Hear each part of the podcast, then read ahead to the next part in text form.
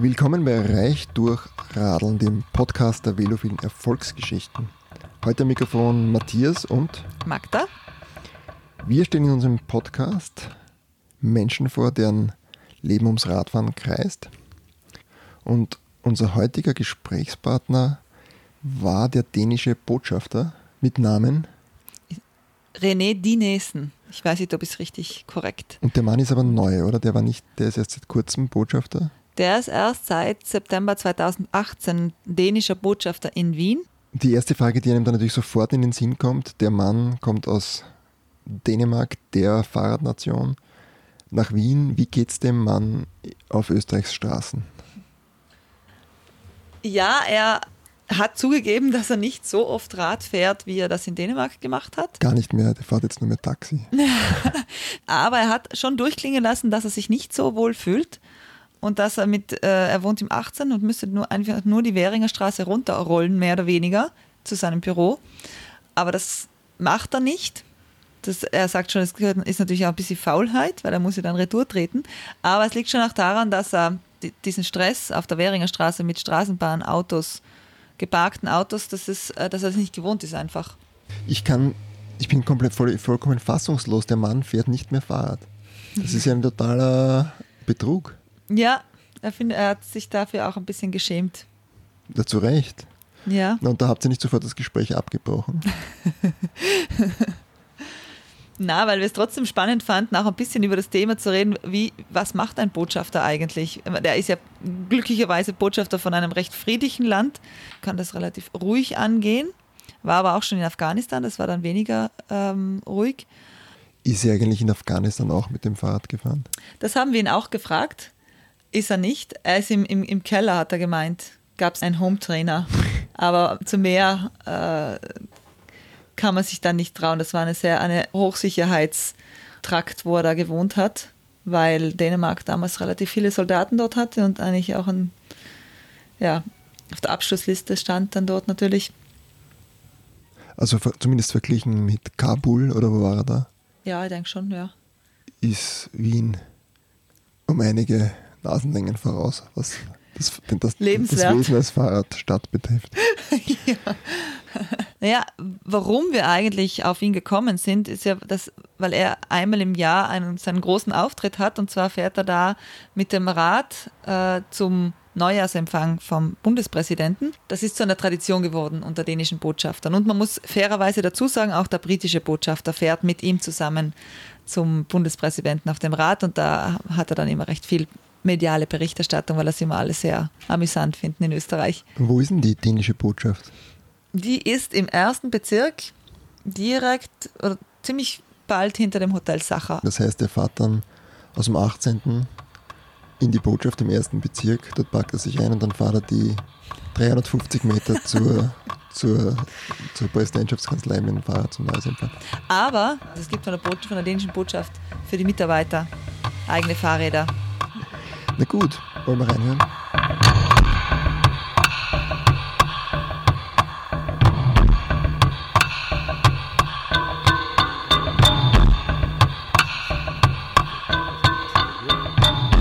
We've invited you um, because it has been become a tradition that the Danish ambassador comes to the New Year's reception of the Austrian president by bike. And this is every year newsworthy here. And does this surprise you that this is something special? well, uh, first of all, welcome. I'm, I'm glad to talk to you about an issue that is a passion for many Danes. So thank you for coming. Um, well, that stunt of uh, going to the president on a bicycle, it is a stunt. It is a diplomatic statement. It's not, I have to be honest, it's not because I go uh, each and every day on my bicycle. I don't manage to. Uh, but it's actually a diplomatic statement. Uh, and I must say that I was a little surprised how much traction it got this year. Maybe it was because it was raining cats and dogs. It was really bad weather that day. And then, of course, your president, your current president, uh, a, formerly Green party leader himself, is quite quite fond of such statements and initiatives. So I think he he made a video and a, a posting on Facebook And apparently, this this uh, video and the statement on on me and the British ambassador arriving on a bicycle got, I think, three hundred thousand views or likes or something like that. So yeah, it got a lot of attention. So, uh, do you feel yourself like an ambassador for cycling as well? Well, I mean, in a way, yes, but of course, uh, one should be mindful that it's not only Denmark that loves bicycling. Come on, there's a lot of Austrians who are passionate about that as well, and there's a lot of other countries that have strong tradition. But I think it's fair to say that in Denmark, it's really it's really something we are all kind of born with. For many good reasons, Denmark is a country where cycling is just so obviously a good idea relatively short distances, relatively flat. It's not like Vorarlberg or Tyrol in Denmark, as you know. So in many ways, even though weather is uh, horrible at times, it's the geography as such is uh, is uh, good for cycling. And ever since, I think, ever since. Uh, I mean, cycling has more than 100 years of history in Denmark, but I think particularly in the 50s and in the 70s, we saw a boom in cycling. In the 70s, of course, it had to do with the oil crisis. We started introducing uh, car free days. So on every Sunday, you couldn't use your car. So it became kind of uh, natural to think about alternatives. And uh, this has just become something that everybody in Denmark does. Uh, I mean, be it ministers or business leaders or uh, all all generations, young, old, uh, everybody owns a bike and uses it almost every day. Mm -hmm. So, from your own experience, uh, you said you every Danish is uh, born with with cycling. Um, what was your own experience? Um, well, my own experience, I would say learning to swim and learning to ride your bike. That's really the first big achievements, of course, apart from learning to walk and eat and a few other basic things. But that is something that comes very early to all Danes. So you get your first bike very, very early. I mean, what are you, three years or so, two years maybe even? And then you have these kind of supporting small wheels on the bike so you won't fall over and then you start biking two or three years old. And it's just something everybody does. And uh, yeah i recall that. And i have you know the fondest memories of going to high school and you know being what do I know an hour an hour and a half on my bike every day uh, being almost the sole vehicle of uh, transportation no matter if it was late at night after a, a, party or to school every morning. So it's just something that uh, follows you wherever you go. And no matter if you end up in Copenhagen in a job where you need a suit the bike will follow you. And uh, it's interesting to see how many workplaces in Copenhagen or many places in Denmark, they would have showers as something uh, kind of integrated. It's almost considered a basic need. Of course, if people go by bike and it's uh, far away or the weather is tough, you need to be able to take a shower and uh, uh, change your clothes when you arrive at your at your workplace. So it's just an integral part of everyday life. So how does it work now when you're moving to Austria? Um, is it possible to to bike every day? No. Uh, here? No. And uh, probably it's my fault as well. I should do more about it. I live in the 18th Bezirk, 18th Bezirk, and uh, I see that uh, I just learned that the other day they upgraded Schulgasse, uh, a street going across 18th and 9th uh, Bezirk, to be kind of a bicycle road. So uh, I think I will do more in the future, but I have to admit we don't have shower facilities here, and uh, Vienna is not entirely as flat uh, as as uh, as Copenhagen. And right now with these temperatures, I mean it's just impossible for me to sit on a bike with a shirt and a suit, and then uh, arrive for meetings uh, at nine o'clock. So I don't do it as much as part of my let's say commuting as I used to, not at all but it's more or less downhill from the 18th district to here. Please, why should you say that? but uh, you know, then then you can imagine going back home how that is. But of course, then I can shower. I, I guess I don't have a particular good excu- uh. I think, I think though, to be very frank, uh, I mean, a lot of things are happening on the bicycle infrastructure in Vienna, and that's great. We, of course, are very happy to see that. But uh, coming from Copenhagen, there's still there's still a way to go. I mean, in in, in Denmark, we have 12,000 kilometers of bike lanes. Uh, just in the city of Copenhagen, it's 400 kilometers. So, I mean, in, in we, I'm really used to not considering security when I'm biking. You know, you can put up your favorite podcast in your ears and uh, your little helmet on, and then just go. uh, super highways for bikes that have, you know, footrest and your own uh, traffic lights just for bikes, and everything else is has to, let's say, has to work around biking as the most important thing. So I have been very spoiled in Denmark, uh, going on a bike, uh, speaking on the phone, or doing whatever. Probably I shouldn't, but it's very easy. I must say here, crossing tramway lines and not always having a dedicated bike lane, I I feel a little bit. Uh, I feel a little bit uh, unsafe once in a while, and I'm, you know, not complaining about the conditions. They are great and greater than many other cities. But I'm just a little spoiled when it comes to not having to think a lot. Just go on your bike. Is that diplomacy when you say not as great as other cities, or? yeah, yeah, yeah. It is. It is because, of course, you know, we we are happy with. Uh, with our traditions for biking and our investments in infrastructure. Uh, and we are happy to see that many other cities uh, think it's great and wants to learn from our experience. I mean, New York and Berlin, among some cities that have recently had quite big projects with Copenhagen, learning from our experience. I mean, we're happy to share that, but of course, it's up to the individual countries exactly how they, they want to do it. Is there something that makes you proud when uh, the, the name of the city has become the synonym for uh, making uh, a, making a city bike safe or bike proving a city, Copenhagenizing some uh, a place? Yeah, uh, honestly, our football team is not particularly uh, something to be particularly proud of these days. So I'd rather be uh, be uh, be known for being uh, good with bicycles than uh, many other issues. So yeah, I'm I'm proud of. We Austrians feel you when you say that. Not about the football team. Now you should be diplomatic as well. Well, yeah. As we're talking about Copenhagenize and uh, ambassador for cycling as well, um, what do you do um, as Danish ambassador in Vienna? In general or on no, cycling? sorry, uh, for cycling. You know, in diplomacy, there's this kind of you have to respect one another's policies.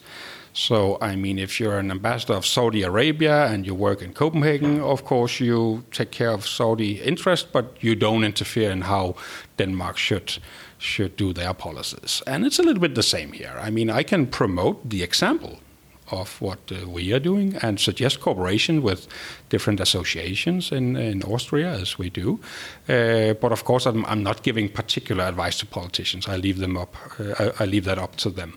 But it is part of our part of our priorities because we think not just it's it's a question of climate change. I mean, uh, it's a question of healthy living a lot of statistics shows that people that bike uh, regularly have fewer sick days at uh, at work.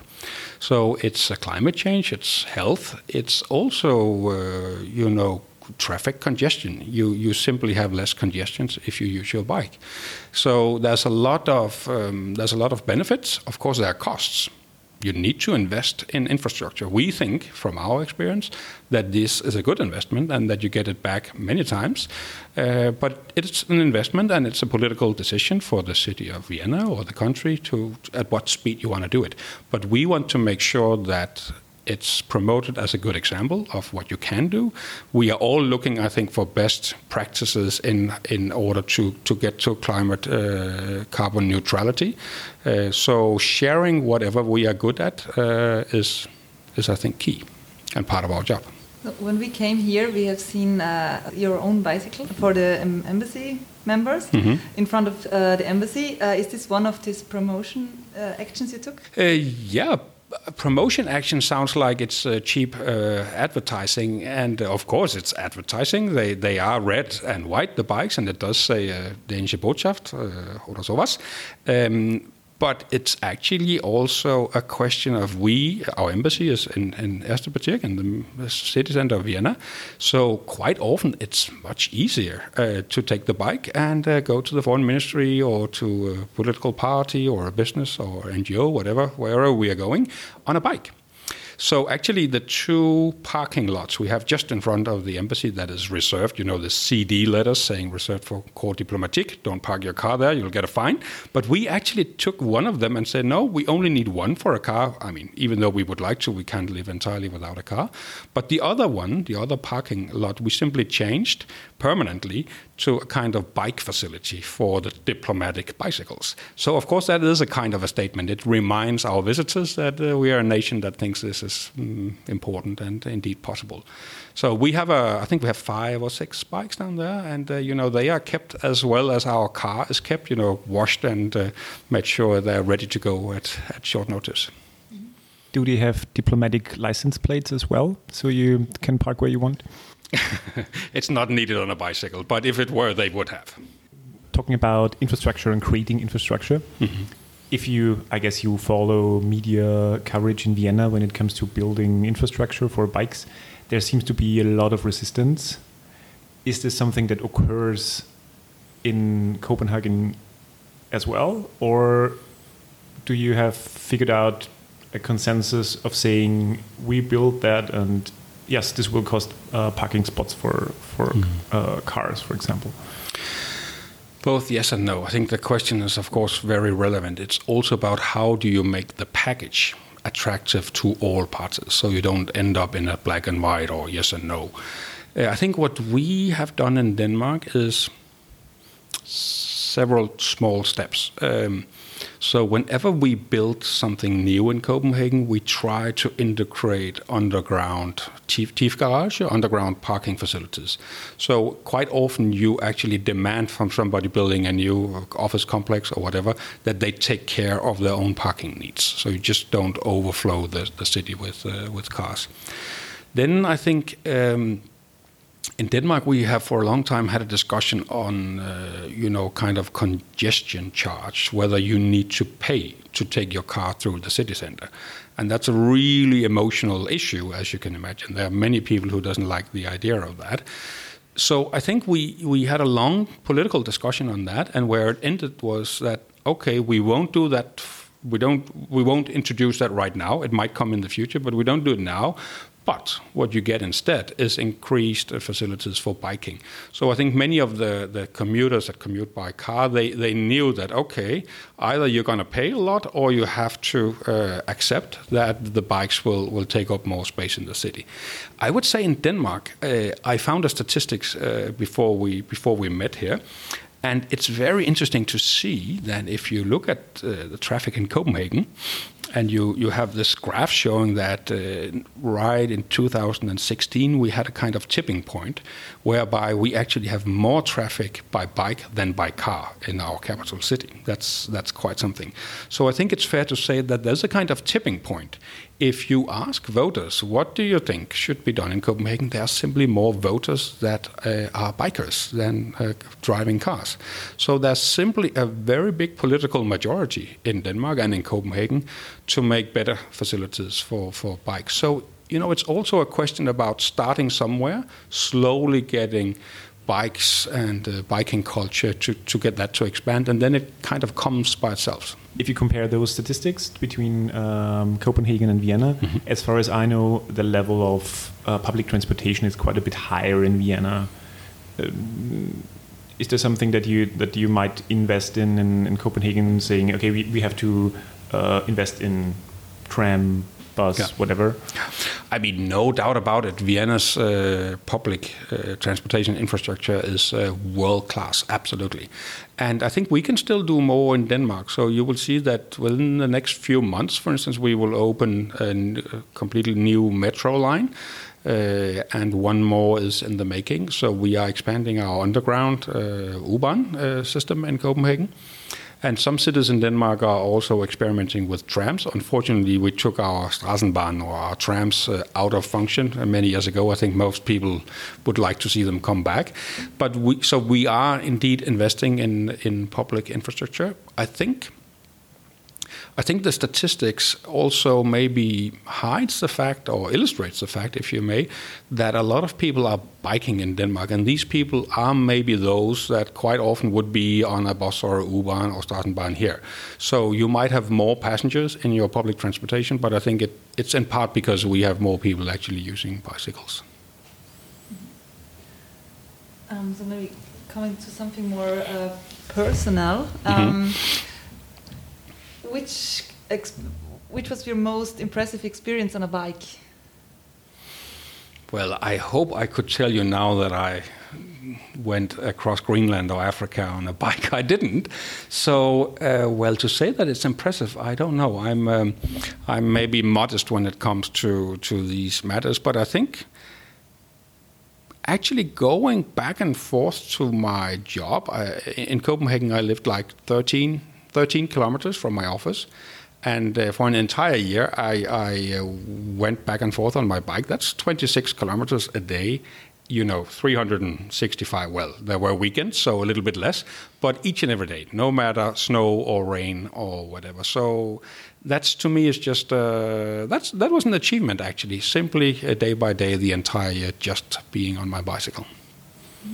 You had been. Uh, before you came to Austria, you had been in, in Afghanistan, Afghanistan Mm -hmm. as an ambassador, Mhm, right? Yeah. Um, did, did you use the bike there as well? Yeah, only the one in the basement that didn't move much. no, unfortunately, at that time in Afghanistan, that was in 2011 12. So that was at a time when uh, conditions were really uh, tough there. Uh, Denmark had a very big embassy there. We had a lot of soldiers in Afghanistan. So the security situation was very tough. So biking was, uh, you know, just a dream you could have, not something you could do. And after after Afghanistan, I was ambassador in South Africa, and I have to say that's also a country where it's a bit challenging to do kind of regular commute on a bike. Of course, there are lovely places on the countryside you could go for a bike vacation, but the commute is actually some years ago I really did that. So, so how does it feel uh, coming to Austria after having been, for example, to Afghanistan? Uh, is it boring in, in a you know, I would never say yes. no, no, it's not boring at all. I mean, it's fabulous. I, I'm personally, I'm a great, I'm a great uh, enthusiast on, on classical music and uh, opera. I just adore it. So being in Vienna, literature, music, it's it's absolutely fantastic. In the middle of Europe, I mean, sometimes you Vienna. I think in my in my childhood, Vienna was kind of like the last city before the Iron Curtain. But suddenly, Vienna is just wow, smack in the middle, and a fantastic uh, countryside and mountains. So no, I enjoy everything about it. But you don't you don't get me to say that uh, I didn't enjoy, for instance, Afghanistan. As I said, conditions were tough, but professionally, being a diplomat, it was extremely rewarding because you could imagine that all the tools you have as a diplomat uh, were in play at the same time. So, soldiers, developmental assistance, political work. So, really, it was uh, an incredibly interesting uh, professional experience. But it's lovely to be here. This is a family posting, certainly. Uh, Afghanistan was, of course, without my, my daughters and my wife. Speaking about Afghanistan again, uh, how freely can you move there if you're there as a diplomat? So, can you leave the embassy or how can you leave the embassy if you want to? At that time, it's it's a few years ago now. It was like you know, if I had to attend a meeting somewhere in the city, it was uh, three armored vehicles and. Uh, uh, me in one of them. It shouldn't be exactly clear which one I was in uh, for safety reasons. And then um, six to eight people had to follow me, all with weapons and all with fragmentation vests. So uh, a lot of security just to attend a meeting in some ministry or something. So we have very very demanding conditions. And in the in your uh, private time. Yeah, you know, if I went uh, on a Saturday morning to a, a, hotel to use a swimming pool for a little exercise, you know, I would have four big, good guys with a weapon standing on the side of the pool looking at me. so it was it was a very diff- different uh, experience, absolutely. But it was dangerous. I mean, this is not just um, some precautionary measures we unfortunately had. Uh, very tough incidences. I mean, I had a I had a lunch once with a lot of military personnel in my in my residence where I lived, and suddenly there was a, a rocket landing in the garden uh, next door where an ambassador from another country lived, and we all had to be evacuated to the security basement and stay there for many many hours. And of course i was on national tv in denmark explaining about this rocket attack and that we were safe. And my wife of course got pretty mad with me that i hadn't called her but was just speaking to national tv about my condition. So in many ways it was uh, yeah unforgettable both for the difficult sides and for the positive sides. Of course a lot of meaningful work to do there and a lot of lovely people uh, but very very tricky conditions When it comes to that, uh, Vienna is boring, but you should be happy. Uh, that everything is uh, well functioning and safe here is just magnificent. I mean, our youngest daughter, she's uh, 16. And you know she's roaming uh, Vienna on her own, uh, Straßenbahn, U-Bahn, late at night if needed. never any issues. It's it's wonderful. She really enjoys, and so. Do Compared to other countries, it's I guess a paradise here from security perspective, I guess. Yeah, absolutely. As I mentioned, I was in, in South Africa after Afghanistan before Vienna, and that was uh, also a very different picture when it comes to security. Unfortunately, they are also struggling quite a lot with uh, security issues. So a lot of housing had, you know, electrical fences, and you couldn't really walk the streets. And and for teenagers to live like that is a, can be a challenge. So they are really enjoying the kind of freedom they feel here. The same kind of freedom you feel when you are on a bike. It's kind of you know I can go anywhere. Uh, I don't have to think about uh, much. Just enjoy life in Vienna. So which which country which country you uh, you wish to be an ambassador once in a lifetime? Aha. I didn't prepare for that question. I would say I, I have served on uh, four different continents now. So uh, I was in New York, uh, I was uh, in, in uh, West and Eastern Europe, and in, in Asia, Afghanistan, and in Africa as well. So I, I think I've seen quite quite a different uh, number of, of cultures and I think they they have all something that I like a lot. When you live four years in a country, you get to know people and uh, and culture quite quite well. Uh, I think my main my main takeaway is that I can learn to love uh, a lot of uh, different countries. That's of course a very diplomatic answer, not preferring any country to another, but it is really true. So when you know when when diplomats, it's part of our job to rotate from uh, from one country to another. So of course once in a while you have to express your wishes to your headquarters saying, okay, next time I could imagine going there, there for this or that reason. And whenever I do that, uh, my list ends up being a very, very long one. Most people say, I would like to go there or there, but you know, my list is like uh, these 10 places would be great and they are actually both in Europe and uh, and uh, Americas and uh, yeah, many many places. So you can't get me to prefer one country over another. Then you just come back to me in two years and say, "What happened? You didn't realize your dream," and then I have to explain. So rather be a bit flexible there. Mm -hmm. And you always like staying just a few years in every uh, uh, country, right? Like it's always like three or four years. In, in Denmark's case, it's and that's the case for most countries. It's four years course, it can be three or five, maybe six in very special cases. But normally it's four years. And um, in diplomacy, you speak about you speak about you know the risk of going local or suffering from localitis. And what does that mean? Well, I guess you have already guessed it. But you can imagine if you live in a country for five, six, seven, eight years, and you're simply your job is simply to create a network with uh, decision makers and to understand culture, science, politics, then you end up knowing and actually appreciating this culture so much that without thinking about it, you end up becoming kind of an Austrian ambassador to Denmark instead. So I end up spending all my time explaining to Copenhagen why they have to understand that Austria is like this and it's very good, and we should rather, you know, uh, understand Austria than trying to get Austria to understand Denmark. So actually, it's a pretty tough principle that is all about making sure you don't get too close, but you you keep remembering, remembering why you are somewhere. You are there because of your own country. And it's exactly the same for Austrian diplomats. They are also kind of, of rotating the same way. But it's very interesting that meeting then with colleagues, you can imagine, I have a lot of friends and colleagues who uh, are ambassadors in Vienna now or have been somewhere else that I meet again. So you end up becoming I wouldn't say entire family because we have a, you know a few trade wars or real wars in between diplomats. So of course it's not all about friendship, but you end up realizing how much we have in common, how we how the conditions we are met with, the challenge of moving uh, language and culture and country all the time, how it, it's a, an important common condition for all of us, for our families. So we have a lot in common, even though we represent different countries, and in a way it it it emphasizes what is also the role of diplomats, namely to understand each other, to to make sure we don't end up in conflict and wars, but always trying to find a common ground, to find a way ahead, to find a political compromise, in, instead of the opposite. So it's very it runs in the DNA, I think, of all ambassadors, all diplomats, to to work like that and actually to try their best to understand the other partner. How long did it take you to understand Austria? Not alone. And I say that with a smile because you know you, you never understand a country fully, not even in four years. Of course, I, I know a lot of people who have lived in Denmark for a long time, and I still think, wow, they don't understand anything, and I'm happy to, to try to help them as much as I can.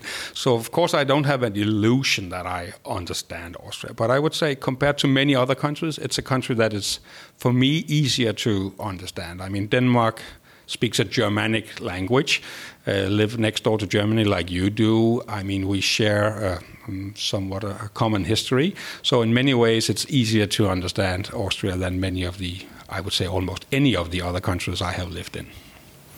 And in your daily uh, business, you have to be very, um, very diplomatic. diplomatic speech. Um, you have to behave very diplomatic.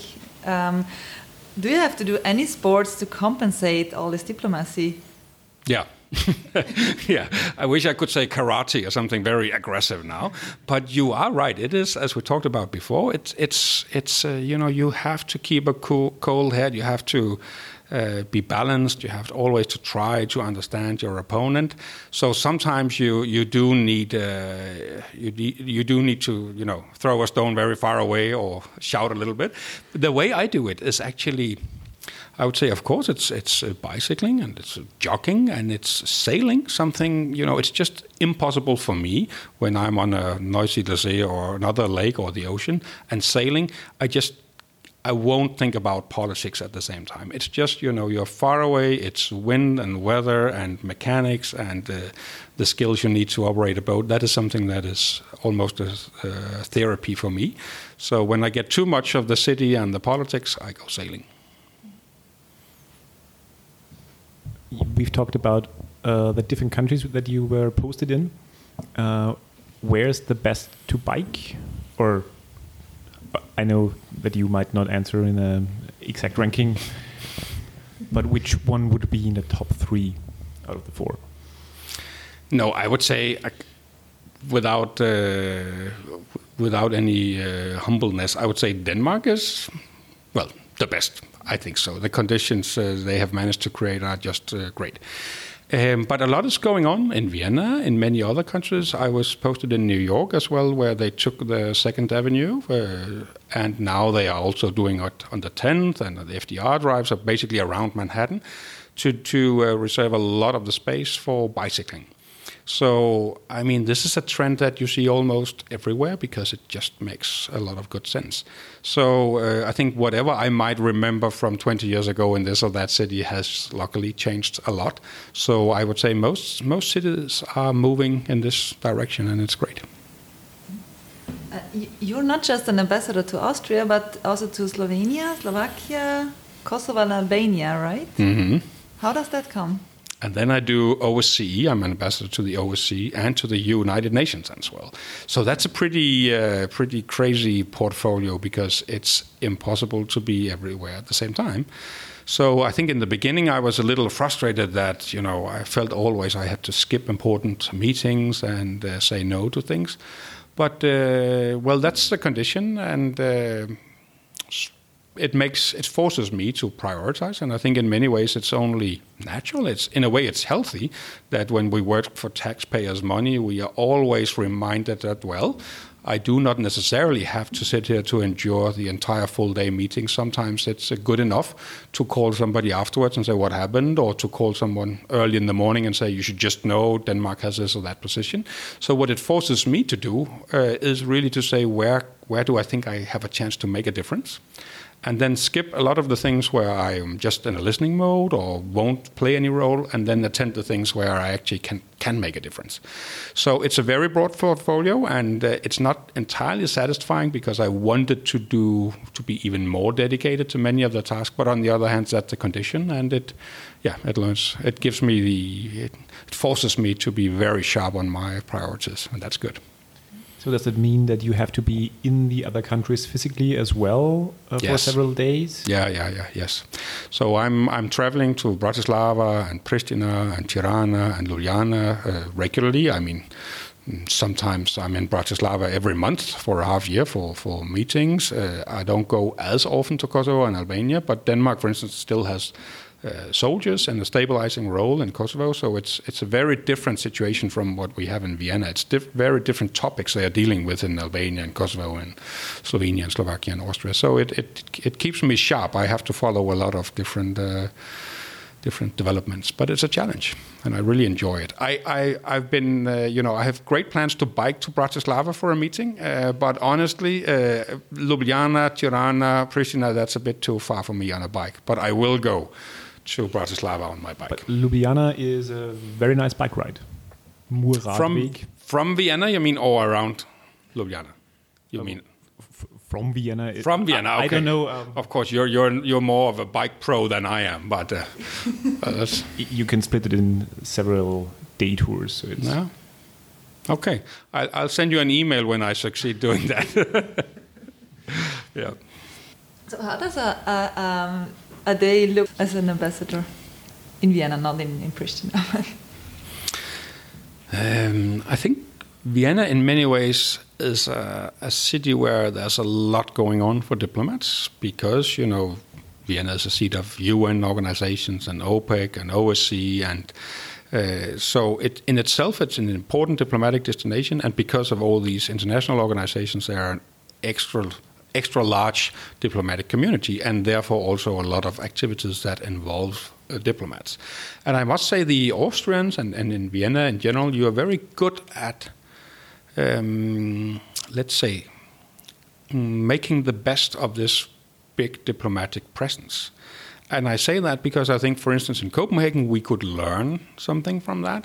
We are not always, I think, sufficiently aware uh, what kind of resource it is to have a lot of uh, people from other countries living in our city trying to, you know, foster cooperation and understanding. I think in Denmark we are quite often we are too busy getting home to our uh, families and we, we have very short lunch breaks in denmark. It's between 12.30 and 1 and uh, you know you prefer to go home at 5 on your bike uh, to do your own biodynamic dinner at home with your children. There's a, there's a little bit more let's say savoir vivre, I think they would call it in, in French, but you feel that you are closer to the kind of Latin world here. There's a little bit more, you know, enjoy life, take your time, uh, don't always be, as Danes can be sometimes, so very, very efficient and brief. You know, here I feel there's a more a sense of the importance of, uh, yeah, uh, leben und leben lassen, heißt es so, glaube ich. So a bit of, you know, enjoy life while you do it. Take your time, meet people also when it's not just about X, Y, Z, but to get to know each other. And, and that, that's, a, I think there's a certain ambiance in Vienna that makes it very pleasant to be, uh, to be a diplomat here. So you do do some sportive biking, cycling around Vienna? Um, yeah, not so much. I mean, along the Wachau, along the Danube and the Wachau, uh, I've, I've done, and um, and on the Donauinsel I've done, and then I plan to go to Bratislava. But I still have to make that commute work, and uh, that's up to me. Come back to me in half a year, and I'll tell you about my experience. Uh, I rather wanted to ask if, if you do have a, a favorite bike route uh, tour that you like to take or around when, when you you do your afternoon round or whatever you do on a sportive side. on the bike. Yeah.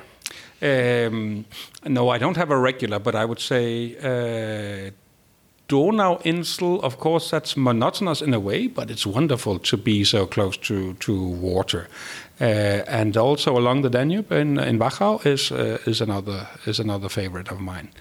Uh, apart from that, it's a bit of jogging in uh, Park and the Vienna Night Run. Fabulous idea. The the the Zoolauf, I think you call it as well, is something we do together at the embassy. So at the Vienna Night Run, it's kind of a team building session that all of us is part. So uh, yeah, a bit of jogging is, is good as well. Mm, have you ever traveled by bike? Uh, in Denmark, we have an island called Bornholm. It's somewhere in the waters between Sweden and Germany. It belongs to Denmark. It's the only kind of real rocky place uh, we have in, uh, in, in Denmark. And I uh, I made a vacation there just bicycling around the island. So uh, yeah, I've done that a few times, but I think there's there's more to come. But in Austria, I must admit, but that's just me who has to buy some interesting uh, Fahrrad magazines, because I uh, right now I'm uh, I'm uh, I'm focused a lot on hiking, uh, where I think Austria has a lot to offer. But I see in front of me das österreichische Fahrradmagazin. Drahtesel. How do you pronounce that? Drahtesel. Drahtesel. Drahtesel. Ah, of course. Yeah, I hope that will give me some inspiration for vacation on a bike in Austria. Yeah. Yes, probably. I don't know exactly. There are four issues every year, and the second or the first every year has always a focus on uh, bike vacation. Great. Looking forward to read.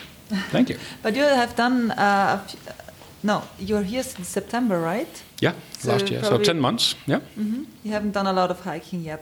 No. But have you uh, some uh, summer plans? They unfortunately involve more sailing than hiking, uh, but my daughters are very much into, you know, Dad, we should go hiking. One of those trips where we walk for five days and sleep at a small hut every night. So we will do that. We just haven't. And I, I bought a book, of course. That's how you start. I bought a book about uh, Wanderwege or what, what it was called in, in, in Austria, and there were so many to choose from that I haven't decided yet. But I will do it. But there are a few hikes around Vienna. You just have to take. Uh, you can even go by train for one and a half hours to um, Schneeberg or mm -hmm. Rax. Mm -hmm. and it's oh, I forgot to turn it off. It's called real sound. no, um, it, it's quite easy to to, to do some hiking from Vienna. Yeah, but it depends how you define hiking. But when I said no, I haven't done it's because I think of multi-day hiking. The kind of you know Stadtwanderweg, 15 kilometer from Kahlenberg. I do that and I love it. Stadtwanderweg 1 und 1a, yeah, yeah, I know those, and they're great. The Weinwandertag, there is uh, in September, October, there's one day, maybe you oh, might have seen that? Yeah. Uh, yeah, I think it's in this area as well, right? Yeah, uh, they, they, do have that in the around the 19th district. Yeah, and uh, they there is a route, and there are a lot of um, uh, vineyards that open, and so it's a lot of drunk Viennese people. yeah, having a glass of wine at every Heuriger you meet for, for 10 kilometers. Yeah, yeah. exactly. Yes. Exactly. But Sounds okay. great. Viennese call it hiking. It's for me, it's, it's walking. Let's say it's walking. But uh, the, the, thing I told you, it's um, uh, hiking close to Vienna. This uh, one and a half hour trip. Okay, is that the Stadt, Stadt, Stadtwanderweg? No, no, no, no, no Stadtwanderweg. It's ah. uh, in Schneeberg or Rax. Mm -hmm. uh, you're doing like real hiking on the mountain, so. Okay, no chance to have a glass of Grüner Veltliner? Of course, oh, okay, yeah, yeah, of course, on top, okay. On top. Okay, it's almost a human right here in Austria. Appreciate that. If, if I want to give you an, an, recommendation, if you want to combine uh, lakes and hiking, mm -hmm. uh, try the Salzkammergut. So you have uh, a, a, bunch of lakes and mountains, and so you could fit all your uh, yeah preferences in your family regarding vacations. Sounds great. I have the privilege with being an ambassador in, in Austria that I visit, visit many of the different parts of uh, Austria. So just uh, last week I, I was in uh, Steiermark and uh, Graz, meeting with the Landeshauptmann and, and so forth. And uh, some time ago I went to Salzburg and meeting again with Bürgermeister, Landeshauptmann and, and uh, so forth. And it's it's magnificent to go to the countryside. I mean, how, how lovely Vienna is. It's you know, it's uh, it no doubt about that. But also to see these parts of Austria and have time to meet local people and uh, you know take an overnight stay at a wonderful mountain lake. It's uh, it's something you know. When Austrians speak about, wie sagt man, hören die die Bergen rufen oder sowas, sagt man so. In Denmark, Der Berg ruft. Berghoft. I, you know, in the beginning I thought that that sounded a bit uh, strange, but uh, I, I, you know, I know exactly what it is, uh, and this sense of uh, sitting at uh, Ka- even just at Kahlenberg uh, in, a, in an old sun chair at uh, seven o'clock in the evening with a glass of wine, watching the sun go down in the late summer. It's it's uh, magnificent.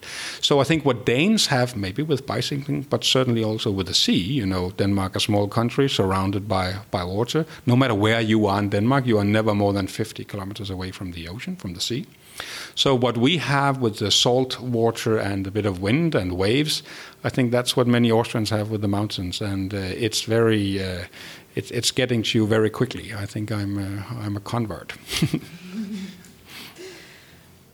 I hope this won't be broadcasted in Denmark, saying I'm converting to mountains instead of sea, which uh, well, heresy. But uh, yeah, Very diplomatic.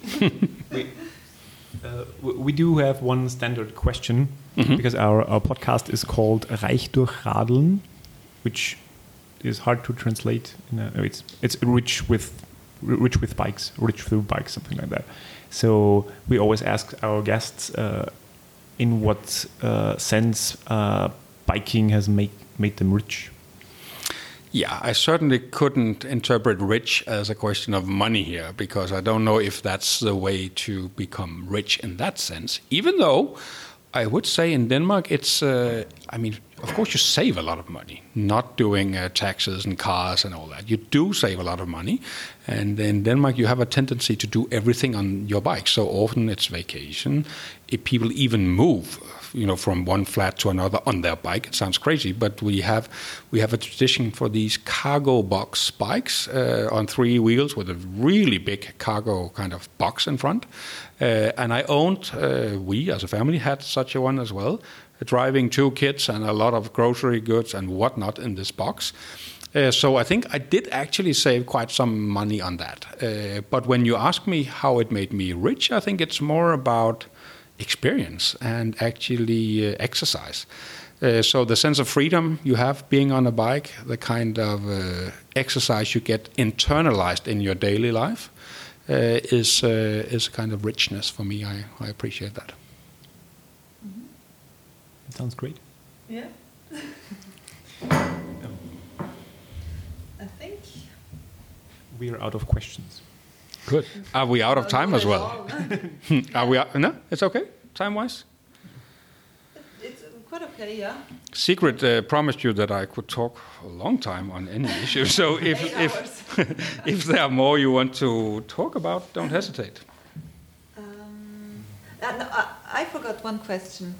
It's uh, still about your job as an ambassador. How does like a, an uh, domestic uh, political crisis like uh, we have in Austria right now affects your your job? I would say if I if my portfolio was only to take care of Austria, I think it would have affected my job more. But since I'm doing five countries and all these international organizations, it just means that I do a little bit. I do a little bit more reporting on what's going on in Austria, but I do a little bit less of you know meeting with ministers and so forth. Uh, so it gives me a little bit more work at my desk on Austria because Copenhagen wants to know what is happening and why and where will this end and what will a new coalition be like and uh, what does Austria think about new leaders of the European Union and all these matters. So of course I have to do reporting on that. Uh, but uh, being a caretaker government means that there will be less, let's say, political initiatives from Austria. So things are lying a little bit lower than normally. So I have time to take care of uh, the other countries I am responsible for. So that's that's fine. Did you have your colleagues call you? What's going on in Vienna? Yeah, you know, this Ibiza thing, they, they wanted to have a few comments to that. What is that all about? So, of course, I had to provide that. Okay. good. Okay. So, but so your summer holidays are safe. they are safe. Uh, in in Denmark, we had elections in the beginning of June. So right now we are having a caretaker government as well. So also in Denmark, there's a little bit less uh, going on in the political life right now.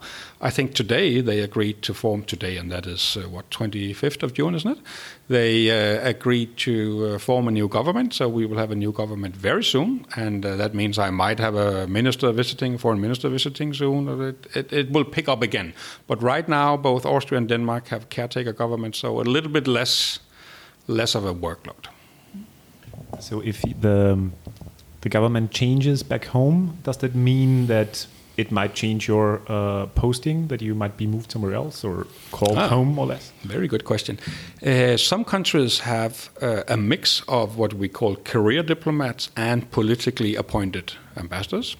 Other countries have only career diplomats, so that varies from country to country. In Denmark, uh, all ambassadors are what we call career diplomats. So we don't have a system whereby I'm known to be either a social democrat or liberal or conservative.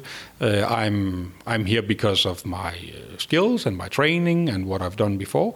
And actually, it won't change with uh, with the government. Okay. Say thank you very much. Thank you. Vielen Dank.